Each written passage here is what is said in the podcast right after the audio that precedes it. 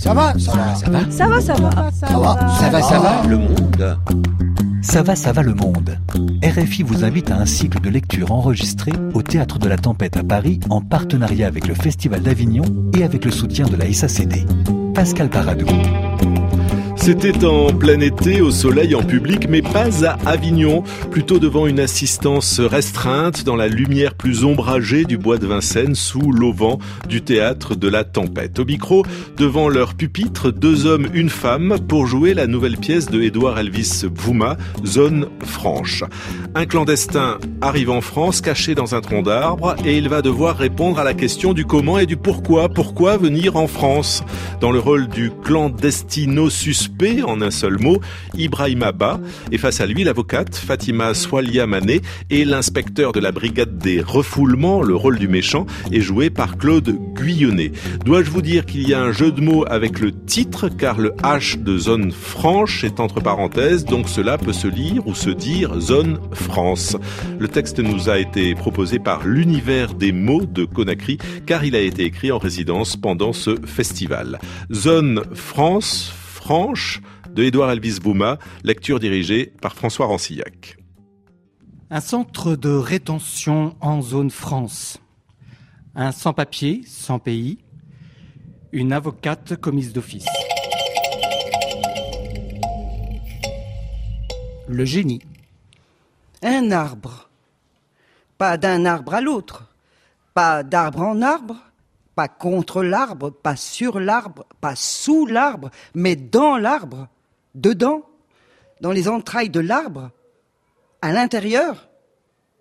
Je veux comprendre. Expliquez-moi ce miracle. C'est l'arbre, le miracle. Ce miracle qui fait que la graine devienne racine, écorce, tronc, feuille, branche, sève, fruit, décoction ou panacée. Le miracle de l'arbre, c'est cette barre où vous avez prêté serment, les livres de droit que vous avez lus. Le miracle de l'arbre, ce sont ces papiers qu'on me demande et que je n'ai pas. Ce sont les coupures de billets de banque que vous aurez pour vos honoraires. Le miracle de l'arbre, Madame la commise d'office, ce sont vos boucles d'oreilles en bois qui vous rendent si belle et ces bracelets qui mettent en évidence la finesse de vos doigts. D'accord, l'arbre est important pour l'homme et j'aime les bijoux sculptés dans du bois. Soit. N'empêche qu'il aurait pu vous arriver quelque chose dans votre arbre. Heureusement, l'esprit de l'arbre m'en a préservé. Vous n'allez pas recommencer. Laissez-moi vous dire que vous êtes assis sur la branche que vous êtes en train de scier. Juste en bas de l'arbre, il y a l'inspecteur de la brigade des refoulements qui n'attend que votre chute pour vous ramener vers les côtes africaines. Quant à moi, j'ai adossé au tronc de votre arbre une échelle pour vous aider à redescendre paisiblement. À vous de choisir la chute libre ou la descente en pente douce. En d'autres termes, je suis là pour vous aider. Mais comment puis-je vous aider si je ne puis comprendre le comment du pourquoi? Le pourquoi du comment? C'est une question. Ça commence toujours par une question. Qu'allez-vous faire en France? La question ne se pose plus vu que vous êtes en France. Ah, c'est aussi ce que j'ai voulu lui dire à la dame. Je suis en France, madame du visa. Vous parlez d'une préposée d'ambassade, je suppose. Quelle ambassade? Quel pays? Mais vous n'étiez pas encore en France car cette question n'a de sens que hors de France. Effectivement, j'ai trouvé sa question insensée, hors sens, hors sujet, parce que j'ai toujours été en France. Seriez-vous né en France? En quelque sorte. De parents français? À peu près. Vous, étiez en France, hors de France, et vous êtes en quelque sorte né en France de parents à peu près français? C'est ça. Et c'est par cette explication pas très claire que vous avez expliqué à la dame votre envie de France tout en étant déjà en France sans n'y avoir jamais mis les pieds. Euh, deux jours plus tard, euh, j'étais à nouveau dans son bureau. Euh, j'ai ouvert le passeport qu'elle me tendait et je suis tombé sur la phrase la plus redoutée par un demandeur de visa. Elle était là, la phrase. Estampillée en gras, majuscule. Police Impact taille 48, encre rouge. Visa refusé. Je souris à la dame qui pour la première fois me souriait. Alors j'ai décidé de passer à l'action. Très bien, je comprends d'où part votre détermination. Cependant, pourquoi vouloir venir en France coûte que vaille et à tout prix? J'ai reçu un appel. Quelqu'un vous aurait appelé de France? La France m'a appelé à elle. En vous refusant le visa Dire non ne veut pas dire qu'on refuse. Il y a toujours un oui qui se cache derrière un non, sauf qu'il faut savoir le dénicher. Vous êtes une femme. Vous êtes bien placée pour le savoir. Eh bien, je suis une femme, et quand je dis non, c'est non. Euh, supposons que vous n'êtes pas une femme, mais que vous êtes la France. Hein? Maître Marie, c'est bien ça votre nom? Oui. Et vous? Vous refusez toujours de décliner votre identité Euh, Supposons, Maître Marie, que vous êtes la France. Ou alors que la France est une femme. Vous, supposons que vous vous appeliez par exemple euh, Marie-France. Hein Je peux vous appeler Marie-France. Ça peut vous faire plaisir. Euh, Vous êtes mariée, Marie-France? Non. Célibataire. Comme la France dont le cœur est à prendre. Nous pouvons passer sur le sujet Mais c'est le sujet. Car remplir une demande de visa, c'est un peu faire une demande en mariage. Genou en terre. On tente sa chance, ça marche ou ça ne marche pas. On reçoit un oui ou un non. Tout sec. Euh, Supposons que je vous dise que vous êtes belle. Que je vous déclare, Marie-France, je vous aime. Vous commencerez par me repousser parce que vous ne voudriez pas paraître une fille facile, alors que vous êtes simplement séduisante.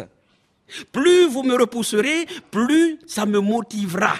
C'est la montée d'adrénaline, du refus qui est le plus excitant dans une histoire d'amour. Il faudra vous soudoyer, jouer de séduction, vous dire sans cesse que vous êtes belle, en espérant qu'un jour, vous finirez enfin par craquer. C'est ça mon histoire avec la France et le refus de visa.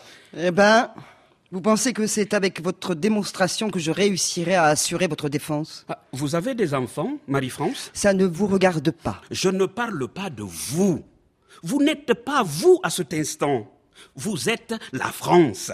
Et parce que vous êtes la France, vous avez des enfants, Marie-France. Beaucoup d'enfants. Des enfants de tous les âges et de toutes les races.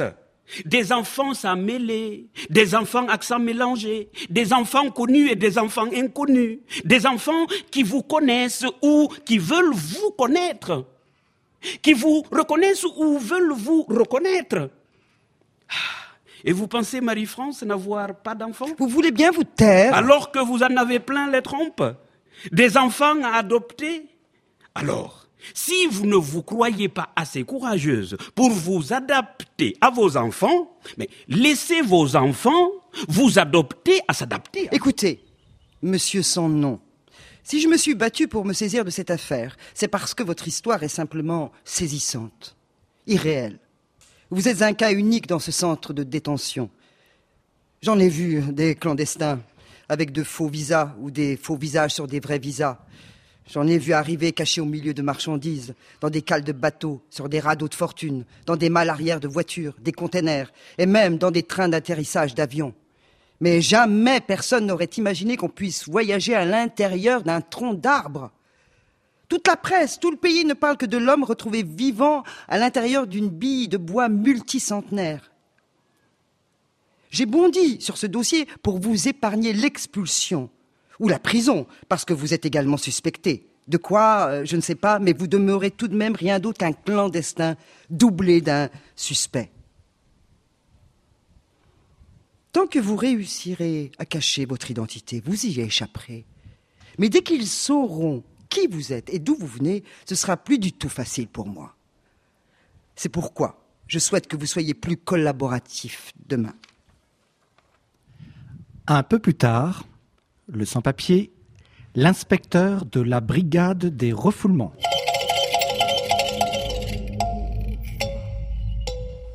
La partie. Puisque tu aimes tant les mots, je vais te parler d'un mot. Le mot le plus important pour quiconque aspire à vivre dans ce pays. Intégration. Mais tu peux pas t'intégrer dans notre société si tu joues à tous ces jeux de société tout seul. hein. D'accord, t'étais tout seul dans ton tronc d'arbre. Mais c'est pas une raison pour jouer à des jeux de société tout seul. Car t'es pas seul dans la société, nom de Dieu. Intègre-toi, mon pote. Je veux jouer avec toi. Eh bien, jouons. Top là. On va jouer. Je te préviens, j'aime regarder le foot et je, je sais jouer au PMU. Mais je sais pas jouer à tous ces jeux que tu avais avec toi. Donc, on va jouer à celui-là parce que le tableau est vert comme une pelouse de football. Scrabble. C'est quoi les règles du Scrabble? Puis non, s'en fiche tes règles. Parce que si t'es là, c'est que t'as pas respecté les règles. Donc, c'est moi qui fixe les règles et je vais m'assurer que cette fois tu respectes les règles. Règle numéro 1 et unique, pas de gros mots, mais des jeux de mots. Place au jeu. N O M. C L A N D E S T I N. Clandestin. Écoute, ça fait 48 heures, heure pour heure, que tu es ici. 48 heures, heure pour heure, à supporter ta tronche. Ça commence à faire un peu trop. Ce qui préoccupe les autorités, c'est de déterminer quelle sorte sera réservée au sortir de ce centre de rétention. Le rapatriement dans ton pays, la prison ou la relaxe pure et simple. Pour ma part, je serais favorable à la première solution, car c'est un bonheur de rentrer à la maison. C'est vrai que la deuxième solution ne me déplairait pas, toi non plus, je suppose, car aller en maison d'arrêt, c'est aussi comme aller à la maison. À la différence qu'en maison d'arrêt, t'es nourri, logé, vêtu, blanchi, soigné aux frais du contribuable. Quant à être relaxé pour errer dans les rues de Paris, c'est absolument hors de question. Et je suis là pour t'éviter ce triste sort. Et c'est pour ton bien, tu peux me croire, mon vieux. Donc, pour que tu retournes sagement à la maison, faut que tu m'aides à t'aider à retrouver le chemin de la maison. Ou, si tu préfères plutôt aller en maison d'arrêt, t'inquiète, je connais déjà la route qui y mène. Donc, donc, chacun reprend ses lettres et on reprend le jeu à zéro. Non. P O L I X. Clandestino Polix. Ça sonne gaulois, vous ne trouvez pas? Qu'est-ce que la Gaule vient foutre dans ton histoire? La Gaule, c'est la terre de mes ancêtres. C'est la meilleure. Alors comme ça, tu as des ancêtres gaulois. Ah oui Astérix, Obélix, Assurance Tourix. Écoute, mon cher, je comprends que tu veuilles me faire gueuler, mais je n'accepterai pour rien au monde, et même pour rien de rien, jusqu'à la fin du monde, que tu dégueules sur la Gaule. Je parle de la vraie Gaule, la Gaule de De Gaulle. D-E-G-A-U-L-L-E. Cette Gaule qui me manque. Cette Gaule que je recherche de gauche à droite à chaque élection en zone France, sans la trouver nulle part au point de voter blanc. Mais blanc ou noir, gauche ou droite, c'est un problème interne qui ne te regarde pas. À la maison, il y avait un portrait grandeur nature du général de Gaulle, en bonne place au beau milieu du salon, à croire que de Gaulle faisait partie de la famille. Je te vois venir, mon garçon. Mais ça ne marchera pas. Ça n'a jamais marché avec moi, le coup de la folie. Si tu veux prétexter la folie, tu n'arriveras jamais à me faire croire que nous avons les mêmes ancêtres et la même admiration pour le général de Gaulle, parce que si je te crois un seul instant, c'est moi le débile dans l'affaire. Donc, remettons les choses à leur place. Le descendant de Gaulois ici, c'est moi, et quant à toi, t'es un A-F-R-I-C-A-I-N, né et condamné à vivre en Afrique. Mais c'est grand, l'Afrique. Être arrêté sans pièce d'identité ne signifie pas qu'on est un apatride. De quel pays viens-tu? De la République de F R A N C C D A F R I Q U E. Ta nationalité, France-Africain. ça n'existe pas. Si, Très bien. Où est-ce que tu me la situes sur une carte, ta France d'Afrique? Entre l'Afrique et la France. La zone France et l'Afrique ne partagent aucune frontière. Qui a parlé de frontières? Je parle de mélange. Un mélange de France et d'Afrique. Si par mélange tu veux dire métissage, tu ne peux pas m'avoir. Bon, c'est vrai qu'il y en a quelques-uns comme toi qui sont français par quelque alchimie de l'histoire ou les mystères du croisement des races, mais je peux pas croire que t'es français. Tu sais pourquoi? Ton accent, mon pote. Un drôle d'accent qui sonne plus blédard que zonard, mec. Tu parles comme on parle où t'habites en Afrique. Où t'habites? En Afrique, j'habite la France. Et en France, j'habiterai l'Afrique. C'est pourquoi vous venez en zone France. N'est-ce pas? Pour profiter de notre espace de liberté, comme la liberté de ne pas parler quand on vous demande de parler et de parler quand on vous demande de vous taire, alors que chez vous, où vous devez parler, vous n'osez même pas broncher. Tout ce qui déconne en zone France, c'est parce que nous sommes passés en mode torture zéro et zéro peine de mort, même pour ceux qui s'aiment la mort. Je pense qu'on devrait prendre exemple sur les Amerlocs, ou les Russes, même les Chinois. Parce que si je t'envoyais des décharges électriques sur les testicules en même temps que je t'enlevais ongle après ongle avec une paire de tenailles, tu m'aurais déjà cité depuis 48 heures, heure pour heure, les noms et prénoms de tous les membres de ta famille depuis la dixième génération avec dessin de ton arbre généalogique. Alors, où t'habites? La France m'habitait en Afrique. Donc, j'ai décidé d'habiter la France. Sérieusement, c'est quoi ton bled? La francophonie. Je sais que c'est grand l'Afrique. C'est vaste avec beaucoup, beaucoup de petits, petits pays. Mais la francophonie n'en fait pas partie. Alors de quel petit pays de la grande Afrique tu es parti pour amérir ici? C'est ce que je dois savoir et que je saurai. Et quand je le saurai, mon pote, ce sera la F-I-N-D-U-J-E-U.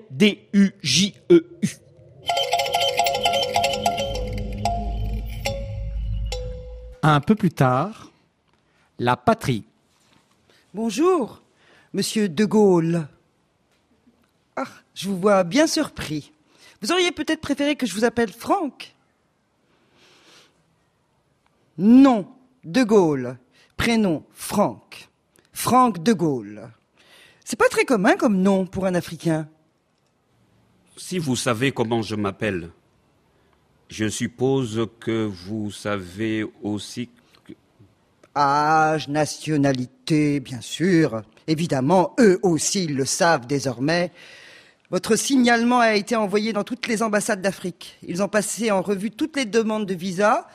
Grâce aux empreintes prélevées et aux photos prises lors de chaque dépôt, ils ont pu vous identifier. Mais maintenant qu'ils le savent, euh, c'est retour à la case départ. Pas encore. Ils savent tout ça. Mais comme moi, ils ne savent pas tout. C'est pourquoi vous devez tout me dire. Mais que voulez-vous savoir? Pourquoi avez-vous quitté votre pays de cette manière? Comme si vous vouliez échapper à quelque chose. Vous risquiez quoi? La prison, peut-être? Mais j'étais en prison. J'en étais sûr. Pourquoi étiez-vous en prison?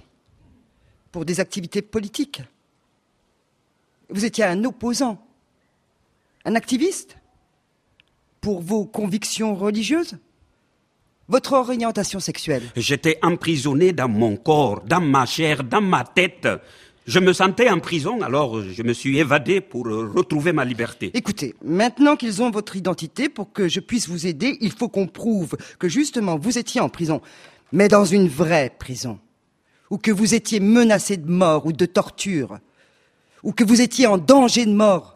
Mais j'étais presque mort. Oh, super argument Votre honneur, la vie de mon client était presque en danger dans son pays, alors il a risqué sa vie pour échapper à la mort. J'étais mort de ne plus pouvoir vivre dans mon propre pays. Avec de tels arguments, c'est perdu d'avance. Il faut une vraie raison, quelque chose de vital. Vous demandez un visa, celui-ci vous est refusé. Quelques jours plus tard, vous creusez, ou vous faites creuser, je ne sais, une cavité à l'intérieur d'un tronc d'arbre, et vous y installez toute votre machinerie. Vous voyagez pendant plusieurs semaines dans votre espèce de sous-marin pour vous retrouver en France, avec tous les risques qu'un tel voyage comporte, et vous me dites que vous ne savez pas pourquoi vous vouliez venir en France Je suis venu en France parce que la France m'a choisi depuis le berceau. Je suis tombé dans la potion magique de la cuisine française quand j'étais petit. Papa était beau cuisinier, ce monsieur Laborde, un fonctionnaire français. Papa cuisinait français mieux que les Français de France. Pour les réceptions officielles, même le consul général louait les services du cuisinier de monsieur Laborde. Je n'ai pas choisi la France, mais la France m'a choisi. Parce que la France s'invitait chaque jour à notre table, car papa ramenait chaque soir les restes des repas concoctés chez les monsieur Laborde. Je n'ai pas choisi la France, mais la France m'a choisi. Car mon père était un nostalgique du général de Gaulle qu'il admirait tellement qu'il en a fait mon nom. Toute la France habitait chez nous. Mon frère s'appelle Bonaparte et ma sœur Jeanne d'Arc. On ne parlait que français à la maison. Et j'ai retrouvé la France à l'école dans mes livres, au tableau noir, dans la bouche de l'instituteur, dans les contes de Perrault et les fables de La Fontaine. La France s'est installée dans ma bouche et dans mes pensées par les pensées des grands penseurs français. Mon premier vélo était Made in France. Mes habits de Noël étaient étiquetés Grand couturier de France. Oui, je suis venu en France parce qu'en France, il y a Paris. Et monsieur Laborde disait toujours à papa qu'il le répétait souvent. Voir Paris et mourir. Alors, j'ai fait le pari de voir Paris pour ne pas mourir comme papa qui est mort sans voir Paris. Mon cher Franck, je ne peux vous éviter l'expulsion en justifiant votre présence sur le territoire pour des raisons touristiques. Ah, c'est plutôt une histoire d'amour qui... Ah, vous n'allez pas recommencer à me dire que vous aimez la France comme on aime une femme. Car la France vous dira que lorsqu'on aime une femme, on ne la harcèle pas. Et madame ou mademoiselle la France, comme vous voulez, vous a dit non. Et vous avez insisté. Ça s'appelle du harcèlement. Quand on aime une femme, on ne la viole pas. Or, vous avez violé les règles de l'entrée en France. Ça s'appelle de l'immigration clandestine. Quand on aime une femme, on ne se rend pas suspect à ses yeux, et vous, vous, vous êtes un suspect aux yeux de la France. Je suis suspect à vos yeux Vous avez de beaux yeux. Monsieur de Gaulle, je suis avocate commise d'office pour assurer votre défense. Vous passez dans deux jours devant le juge et je puis vous dire que c'est pas gagné d'avance. Tant que vous n'étiez qu'un simple sans-papier, sans nationalité, et que vous cachiez votre identité, vous étiez prémuni contre l'expulsion. Et vous auriez été relaxé au bout de 45 jours. Maintenant qu'ils savent qui vous êtes et d'où vous venez, il est impossible que vous soyez relaxé. Et moi, je n'ai rien sous la main pour les en empêcher. Vous saisissez la situation, monsieur de Gaulle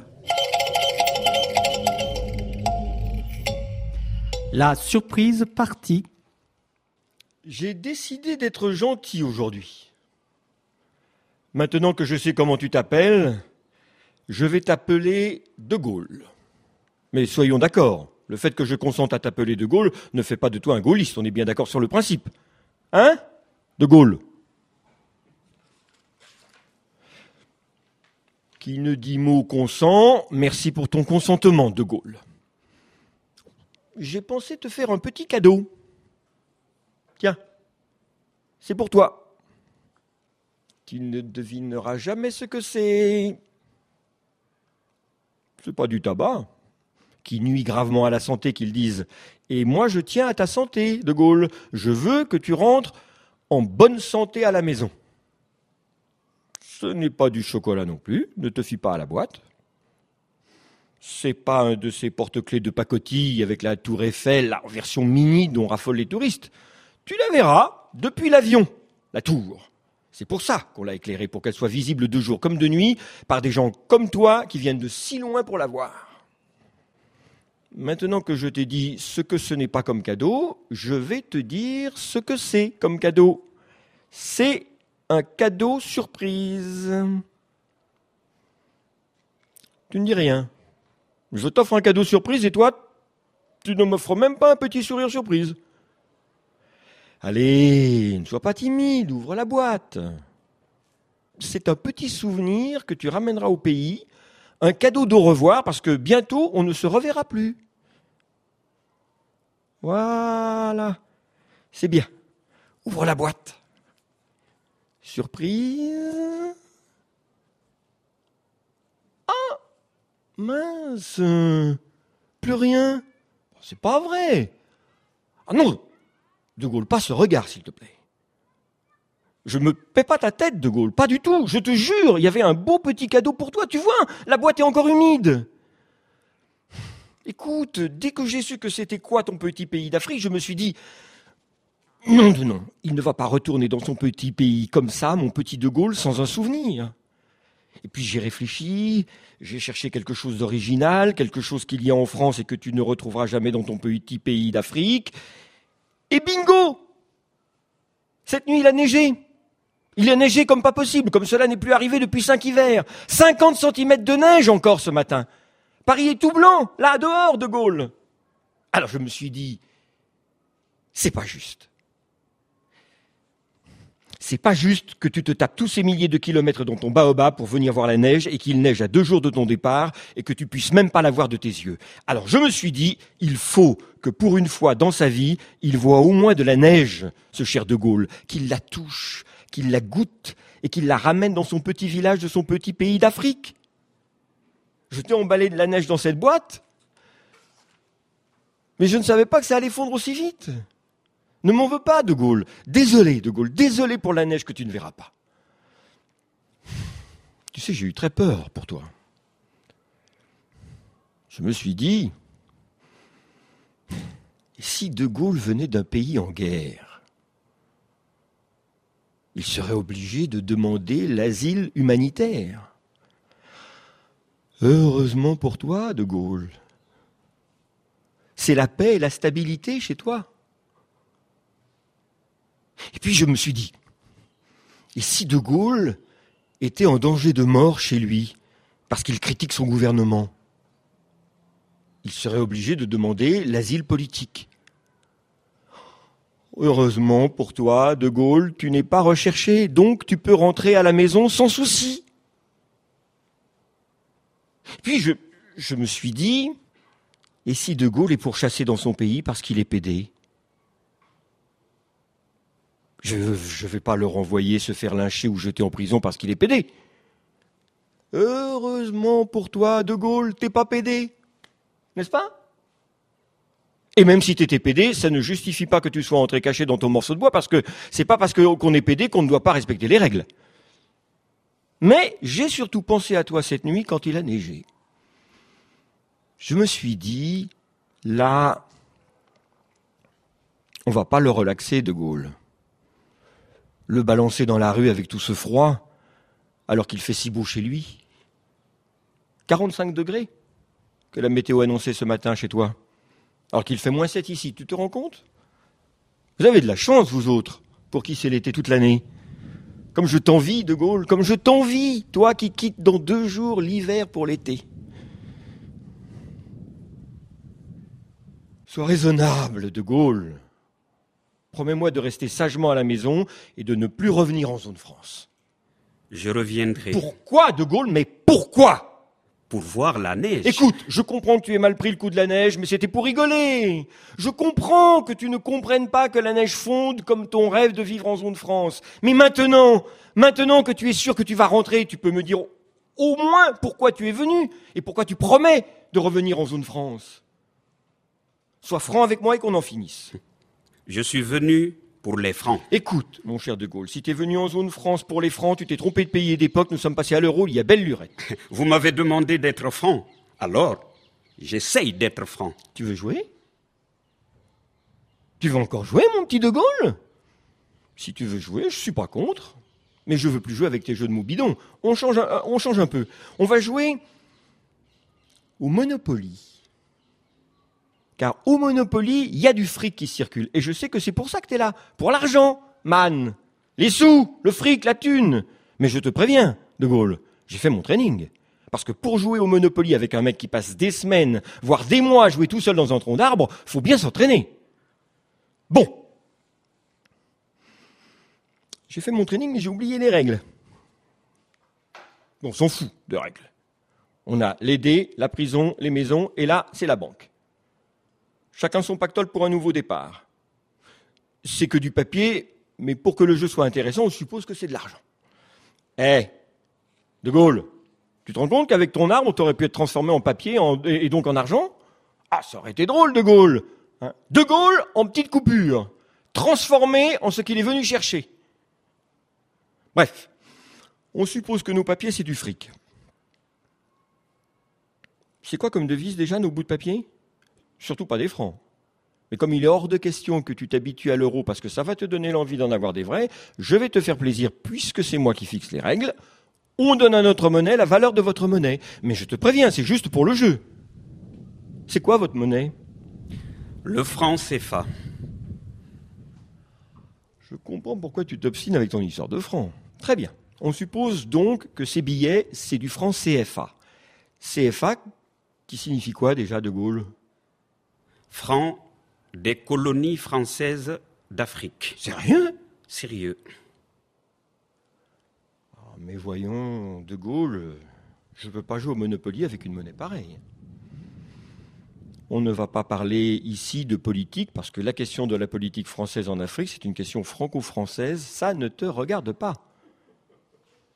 Puis il faudrait arrêter de critiquer tout le temps la zone France et de la traiter de tous les noms d'oiseaux lugubres d'Afrique. Dire que c'est la zone France qui dicte la conduite à vos dictateurs, qui vous dicte à leur tour leur dictée, c'est du grand n'importe quoi. Heureusement, De Gaulle, heureusement qu'il y a des Africains éclairés qui sont là pour rappeler aux non-éclairés d'Afrique qui nous critiquent que vous faites fausse route. S'il y a eu l'esclavage, c'était avec la complicité des Africains. La colonisation, avec la collaboration des Africains. Appelez-les comme vous voulez, ces Africains sortis tout droit du siècle des Lumières. Appelez-les des collabos, des assimilés, des mal blanchis, des oncles Tom, des nègres de salon. Je vous emprunte le mot. Moi, je les appelle des Africains éclairés et même des Africains clairvoyants. Mais bon, des Africains qui critiquent des Africains sur la question française et du franc des colonies françaises d'Afrique, c'est un problème afro-africain et ce ne sont pas mes oignons et encore moins mes bananes. Maintenant que les choses sont claires entre toi et moi sur ton histoire de franc que tu es venu chercher en zone euro, revenons au jeu. Écoute, De Gaulle, je comprends que tu ne veuilles plus jouer. Je ne vais pas m'emporter pour autant car j'ai décidé d'être gentil aujourd'hui, même si tu as franchi les limites en franchissant les limites de la zone France, ce qui me pousse hors de mes limites, mais je vais rester gentil. Et comme j'ai gardé le meilleur pour la fin, j'ai une bonne nouvelle à t'annoncer. De Gaulle. J'ai réuni tous les documents administratifs nécessaires à ton expulsion. Il me manque juste la décision du tribunal. Après le hockey du juge, c'est out Oust, dehors, basta, du balai Même ton avocate, que je vois arriver, n'y pourra rien. Rendez-vous donc chez le juge demain, et après-demain, je te dis bye bye sur le tarmac de l'aéroport pour le prochain départ du vol Air Afrique. Tu vas me manquer, De Gaulle.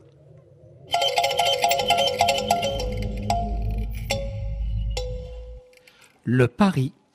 C'est notre dernière rencontre avant le grand jour. Si vous me faites confiance, Franck, c'est la dernière occasion pour tout me raconter, dans les moindres détails. Commençons par le commencement. J'ai commencé par me faire recruter comme ouvrier scieur dans une société de transit spécialisée dans le transport du bois destiné à l'exportation. Vous aviez une qualification dans le domaine? Comme forestier, non. Mais en arbre, oui. C'est pourquoi j'ai pris le temps de bien choisir mon arbre. À cause de l'essence, bien sûr, mais surtout à cause de ses Ah, vertus. ah, Vous n'allez pas recommencer. Vous pouvez me croire ou non, mais il y a arbre et arbre. Il y a des arbres protecteurs et des arbres destructeurs. Des arbres casseurs de scie et des arbres arracheurs de vie. Des arbres qui refusent de se laisser déraciner sur le passage d'un projet d'autoroute et des arbres capables de faire chavirer un bateau. Admettons. Lorsque l'ingénieur a désigné l'arbre de mon prochain abattage, parce qu'il a compris après plusieurs vaines tentatives que seul un enfant du village, expert en arbres, pouvait en venir à bout, j'ai d'abord pris peur. Je connaissais bien cet arbre. C'était un de ces arbres habités qui ne se laisse pas abattre si facilement. Un arbre sacré. J'ai demandé à l'arbre et l'arbre m'a autorisé à mettre fin à ses jours. Il s'est laissé faire. Mais vous vous rendez compte? Lui qui avait résisté depuis des siècles à la foudre, au feu de brousse des saisons les plus sèches, lui qui résistait depuis plusieurs semaines aux tronçonneuses des autres abatteurs, s'est laissé tronçonner par moi 450 ans. Je crois qu'il était là de vivre. Lorsqu'il est tombé de tout son poids, j'ai cru sombrer avec lui. C'était comme si une partie de moi s'écroulait avec l'arbre. Alors, je n'ai plus voulu me séparer de lui. Le transport des arbres abattus s'effectuait la semaine suivante. Alors il fallait faire vite. La nuit même, je suis revenu sur le lieu du crime. J'ai demandé pardon à l'arbre pour mon forfait de ce jour et je me suis mis à genoux pour l'implorer de pardonner la profanation que je m'apprêtais à faire. J'ai pris des mesures sur l'écorce comme un croque-mort qui s'apprête à réaliser pour un mort le cercueil de sa vie. Comme un écumeur sur une tombe encore fraîche. J'ai imbibé mon périmètre d'action d'une mixture qui devait rendre l'arbre facile à perforer. J'ai fendillé le ventre de l'arbre avec la précision du chirurgien. J'ai écartelé l'écorce avec la froideur de l'embaumeur. J'ai creusé dans la chair de l'arbre avec la hargne du fabricant de pirogues, l'habileté du fabricant de tam-tam et l'agilité du sculpteur. J'ai répété l'opération chaque nuit, pendant trois nuits, et toutes les nuits, avant le lever du jour, je débarrassais les alentours de l'arbre de tout le copeau et la sciure sortie des entrailles, et je refermais avec le morceau d'écorce que j'avais taillé en trompe-l'œil aux dimensions du trou. La troisième nuit, l'orifice était assez grande pour accueillir un corps, mon corps. J'ai matelassé les bords de la cavité pour ne pas dormir sur le bois dur et être protégé contre les secousses durant le voyage. J'ai fixé des lanières en cuir qui me serviraient de ceinture de sécurité. J'ai fait installer un système d'aération qui permettait d'aspirer de l'air de l'extérieur.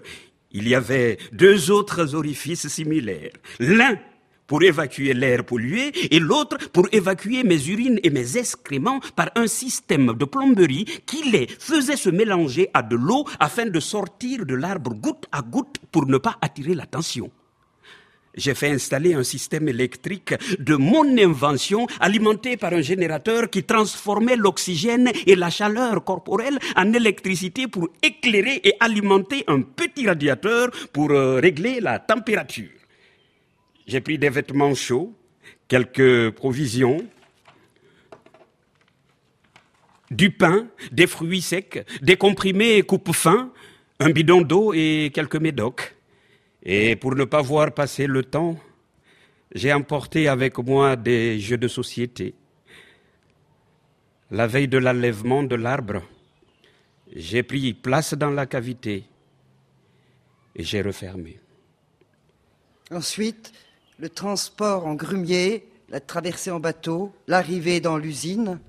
Cette usine, vous avez failli être transformée en papier en même temps que cette bille de bois.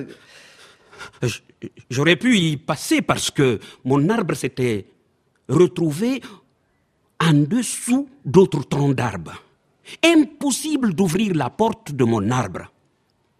Je n'avais plus une goutte d'eau et l'air me manquait de plus en plus. Et là, maître Marie, j'ai pensé que j'avais moi-même creusé mon propre cercueil. Un jour, euh, une nuit, je n'avais plus aucune notion du temps. Ma montre avait cessé de marcher. Dans un ultime effort, j'essaie d'ouvrir la porte d'écorce et, miracle, elle s'ouvre sans peine. Ils avaient enlevé les billes du dessus. Ma bille devait être parmi les prochaines grumes à être sciée. Alors, là, juste, j'ai eu le temps de respirer une grande bouffée d'air. Et puis, je me suis évanoui. Vous connaissez la suite. Votre histoire est irréelle, surréaliste. Je ne pourrais pas y croire si je n'avais pas vu de mes propres yeux votre mécanisme dans le creux de l'arbre. Mais comment vous est venue cette idée folle, Franck? Chaque jour, on voit sur nos routes, sur nos wagons, des grumes charriées en direction du port. Mais après une demande de visa refusée, on finit par devenir jaloux de ce bois qui passe sous vos yeux en vous narguant pour prendre la mer et aller vivre votre rêve. Hein Franck, c'est demain le grand jour. Vous passez devant le juge et j'avoue ne pas avoir assez d'éléments pour empêcher votre reconduite à la frontière. Vous n'avez pas d'antécédents politiques ou tragiques dans votre pays qui vous mettent en danger là-bas. Je ne pense pas qu'il puisse vous condamner à la prison, car les soupçons de terrorisme, de tentative de cambriolage ou d'espionnage industriel sont maintenant écartés. À mon avis, vous êtes plus proche de l'expulsion. À moins que... À moins que nous jouions sur l'aspect personnel. Ah, bah, bien sûr, Marie... Pardon, maître Marie. Lorsque vous parliez de la France comme d'une femme l'autre jour, j'ai cru comprendre que c'était une métaphore pour me dire que vous aviez une amoureuse en France, une femme que vous veniez retrouver. C'est bien ça? Non, pas du tout. Je supposais juste que vous étiez un pays. Non mais arrêtez de me regarder comme un pays. Je ne suis pas un pays, encore moins la France. Je suis une femme. Désolé, ce n'était pas pour vous offenser. Hein. Pourtant, si. Si vous aviez une amoureuse quelque part en France, ça vous aurait servi.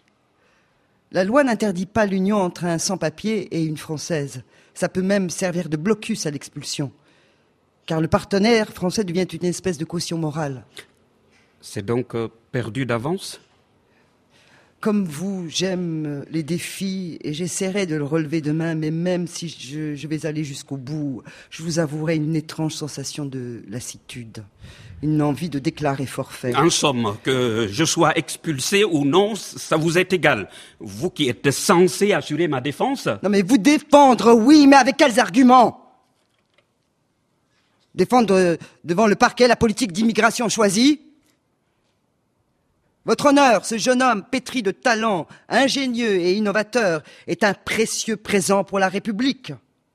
Vous n'avez qu'à voir l'engouement de toutes ces sociétés qui se battent déjà pour le recruter.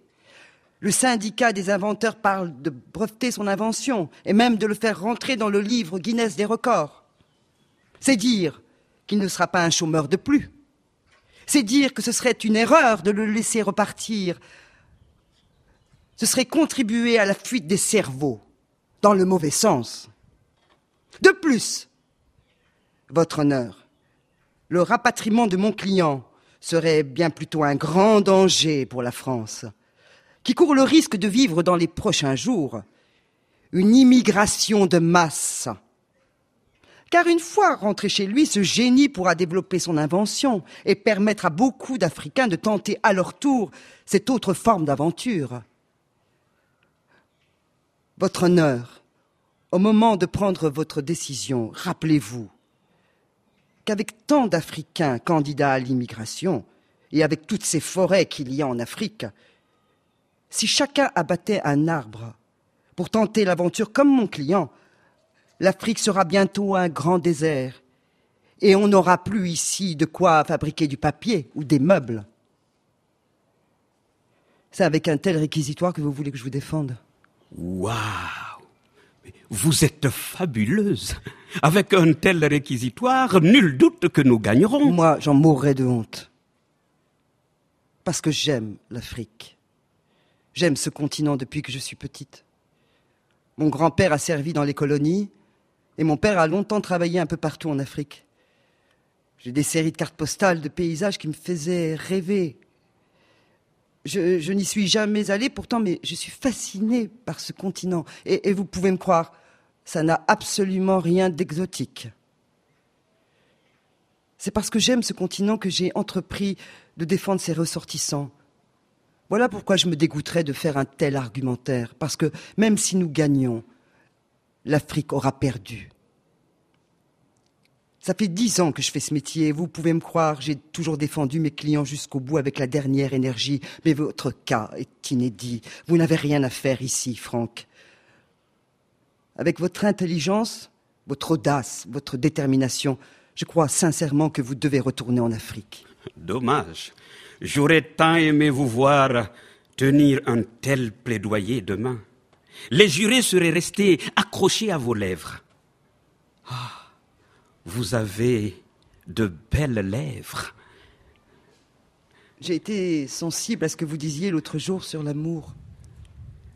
Quelqu'un vous attend en Afrique? Une femme? Quand je parlais de la France comme d'une femme, vous avez vu juste. C'est bien une métaphore pour parler d'une femme.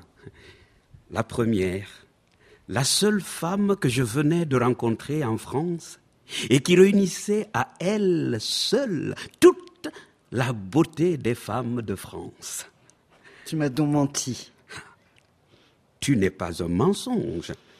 Tu m'emmènes vivre en Afrique Savoir où vivre, c'est ce que nous aurons à gagner demain. Demain, je jouerai sur la fibre personnelle, je jouerai le tout pour le tout. Il ne sera pas question de ta défense, mais de notre défense. Nous allons gagner. Je ne serai pas malheureuse qu'on perde. Alors, décidons-nous maintenant. Laissons le hasard faire les choses. J'ai une idée. Voici une pièce. Face, c'est Afrique. Et pile, c'est la France. Je la lance en l'air. Et si c'est Afrique, on va vivre en Afrique. Et si c'est France, on reste en France. Hein Attention, on n'aura droit qu'à un seul essai. Ok. Un Deux. et trois.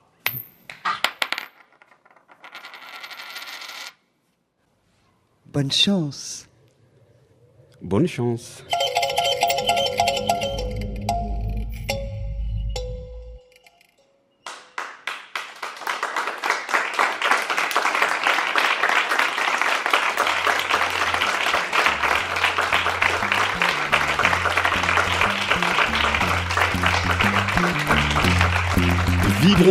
En France ou en Afrique? Faites vos jeux, ouvrez les paris, cela s'appelle une fin ouverte. Fatima Swalia Mané, Ibrahima Ba et Claude de Guyonnet, dirigé par François Rancillac dans Zone franche de l'auteur camerounais Édouard Elvis Bouma. Ça va, ça va le monde, un cycle de lecture enregistré au Théâtre de la Tempête avec l'équipe de RFI, Jérémy Bessé, Thibaut Baduel à la réalisation, Benjamin Availlou à la coordination, à retrouver en son et en images sur RFI.fr et sur la page Facebook. Prochain rendez-vous samedi prochain, même heure, même fréquence.